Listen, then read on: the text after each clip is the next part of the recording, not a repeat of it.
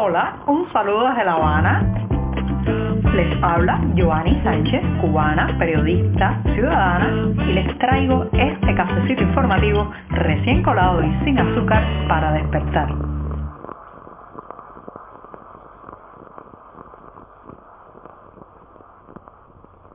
Estoy de regreso en este lunes después de la pausa de sábado y domingo en una jornada que ha amanecido soleada pero fresca aquí en la capital cubana en una combinación bastante agradable y donde además empezaré hablando de los que se quedan para encender el morro. Sí, el morro, ese faro de la época colonial que es un emblema no solamente de La Habana sino también de toda Cuba. Ya verán, ya verán por dónde va este tema, pero antes de decirles los titulares voy a pasar a servirme el cafecito que se estaba colando al inicio del programa, así que mejor lo pongo en la taza, lo sirvo aquí y lo dejo refrescarse unos breves segundos mientras les comento los temas principales de este lunes, el que además se nos está terminando el mes. Sí, hoy 29 de noviembre de 2021 nos quedan apenas un par de jornadas para decirle adiós a este noviembre de 2021. Ya les adelantaba que en un primer momento iba a hablar del tema, señoras y señores, que está protagonizando las conversaciones, los debates, las mesas familiares y tiene que ver con la migración. Hay una frase en Cuba que se repite mucho, que a mi juicio es un poco pesimista y dice, el último que apague el morro en referencia a este faro emblemático de La Habana y a que todos un día terminarán por irse. Pero yo voy a revertir esa, esa frase popular y la voy a replantear como eh, quedarse para encender el morro, sí, como símbolo de reiniciar la democracia, reconstruir el país, volver a poner las energías en esta isla. También en un segundo momento hablaré de la fabricación de cargos y testigos falsos que están denunciando los familiares de los juzgados por los incidentes, las manifestaciones del pasado 11 de julio en la provincia de Artemisa. Recuerden que fue allí donde eh, pues detonó eh, la serie de manifestaciones que después recorrieron toda la isla. Mientras tanto, apertura a dos velocidades, sí, tras los peores momentos de la más reciente ola de contagios de COVID-19 en esta isla, pues eh, algunas cuestiones, como por ejemplo las marchas oficialistas, son multitudinarias, pero se mantienen restricciones en algunos espacios públicos. También hablaré de la exposición que está eh, pues mostrando el artista Hamlet La Bastida, del que hemos hablado ampliamente en este programa, finalmente pudo llevar a vías de hecho aquella idea que le trajo como consecuencia pasar casi tres meses en el cuartel general de la seguridad del Estado en La Habana. Ahora sí, presentados los titulares, es buen momento para empezar la semana y empezar también a despedir este mes. Si eres de los que te gusta estar bien informado, síguenos en 14ymedio.com. También estamos en Facebook, Twitter, Instagram y en tu WhatsApp con este cafecito informativo.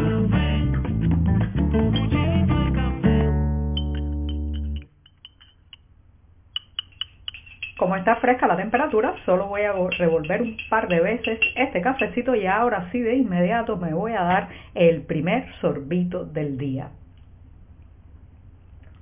Después de este buchito que estaba amargo, eso sí, sin una gota de azúcar para despertarme informativamente en la semana y siempre, siempre necesario, paso a la primera cuestión del día que ya les dije titulaba con una frase que es una metáfora. En Cuba, cada vez que tenemos que despedir un amigo, un conocido, un vecino que se va, recuerden que somos una isla en fuga y ese tema ahora está muy actual, muy vigente, por lo que hemos comentado en este programa de la, el, hartazgo, la asfixia que sienten tantos nacionales y también pues las flexibilizaciones que ha hecho Nicaragua para que los cubanos escapen a través de ese país Pues en Cuba, cuando se habla mucho del tema migratorio, no deja de salir una frase que a mi juicio es sumamente pesimista y dice el último que apague el morro, en referencia a este faro emblemático que hay en la capital cubana y que viene de la época colonial española. Y se supone que un día según esta frase, según esta metáfora, según esta idea, eh, vamos a quedar tan se va a ir tanta gente que habrá alguien que tendrá que apagar esa luz que de alguna manera es el símbolo de la eh, nacionalidad, de la identidad, de la existencia misma de este país. Bueno, a mí nunca me ha gustado esa frase, reitero, porque además de que me parece negativa y pesimista, es absolutamente exagerada, pero debo confesar que en los últimos días he tenido la, eh, la tendencia o digamos la tentación de usar la frase ante las noticias de todas las personas que conozco que están haciendo las maletas o ya han hecho las maletas y han volado fuera de la isla. Lo cierto es que en las últimas horas hemos sabido, esto es una información que hay que confirmar todavía porque la está difundiendo, la están difundiendo sitios asociados a la policía política, a la seguridad del Estado cubana, que el rapero Denis Solís ha salido de Cuba con destino a Serbia. Esto, reitero, es una noticia que habrá que confirmar, pero que me sirve para eh, replantear este tema de quedarse, porque siempre hablamos de los que se van, pero eh, muchas veces pues eh, no le damos el suficiente valor a la gente que se queda en esta isla para encender el morro, o sea, para hacer que la democracia llegue más pronto, para reconstruir el país económicamente cuando sea necesario, para poner su energía cada día en sacar alguna vez esta isla hacia adelante. Denis Solís, les reitero a los que no, a los que han seguido este programa y les digo a los que no conocen el caso de este rapero, es el hombre que fue arrestado el año pasado y de alguna manera fue el embrión de las protestas que llevaron a los acuartelados del barrio de San Isidro en eh, pues la calle Damas 955 allí eh, más de una decena de activistas se reunieron para la liberación de Denis Solís. A partir de eso ya sabemos toda la avalancha, la catarata de acontecimientos que vino, eh, las protestas frente al Ministerio de Cultura, después el, el 11 de julio las protestas populares y todo eso, podemos decir que la chispa fue el arresto de este rapero Denis Solís. Según los sitios de la seguridad del Estado, reitero, ha volado a, eh, en, los últimos, en los últimos días o en las últimas horas, no se ha precisado la fecha, hacia Serbia. Todavía aquí en prisión quedan los artistas Luis Manuel Otero Alcántara, el también rapero Michael Osorbo y también Luis Robles, un ciudadano que eh, exigió la liberación de Denis Solís en el Boulevard de La Habana el año pasado, en diciembre del año pasado, y todavía está en prisión. Así que eh, la seguridad del Estado está manipulando la salida de Solís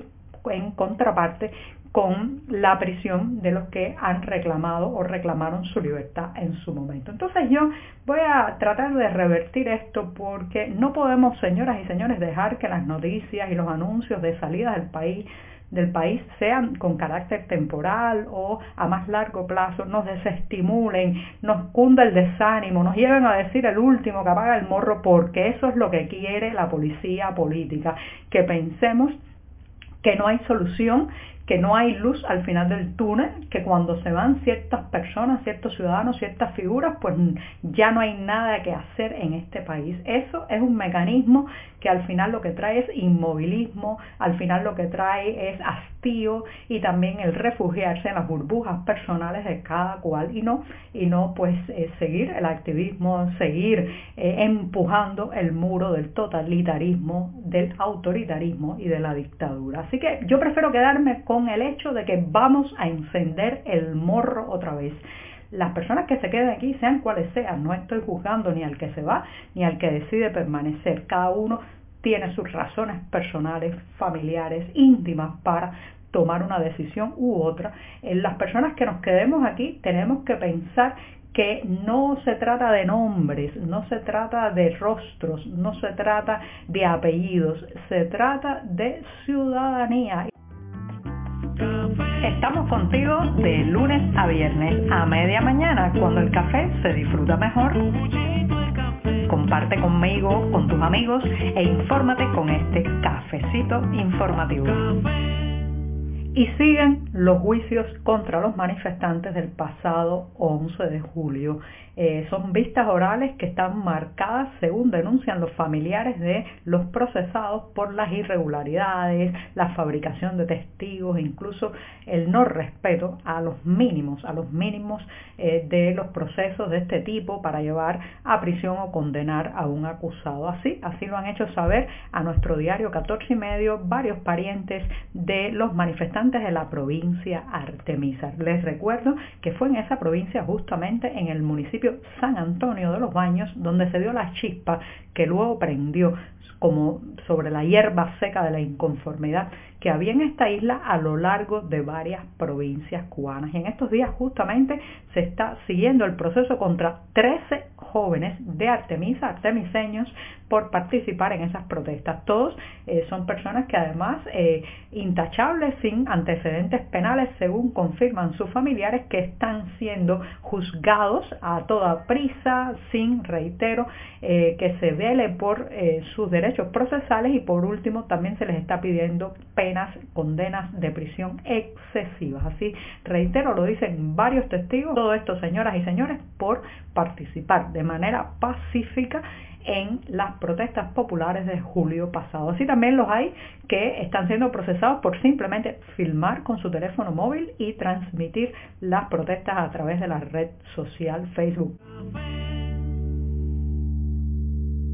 La reapertura tras la última ola o la más reciente ola de la pandemia en Cuba, que fue bastante mortal y bastante intensa, pues la reapertura va a varias velocidades. No es lo mismo en un lugar en otro. Por ejemplo, el pasado 27 de noviembre el oficialismo convocó a cientos, miles de personas a una marcha de apoyo a la Plaza de la Revolución, una marcha de apoyo al régimen, eh, pues también por el aniversario 150 del fusilamiento de los ocho estudiantes de medicina, uno de los pasajes más tristes de la época colonial en Cuba. Lo cierto es que junto a esa multitudinaria marcha, donde prácticamente estaban codo con codo, todos ahí apelotonados unos encima de otros, se da el caso de las restricciones para entrar a la terminal de ómnibus central de La Habana, ¿sí? de donde salen la mayoría de los vehículos que hacen los viajes interprovinciales y donde ahora está prohibido entrar al que no sea viajero con una maleta en la mano. Imagínense ustedes todas las circunstancias, personas muy mayores, personas enfermas que necesitan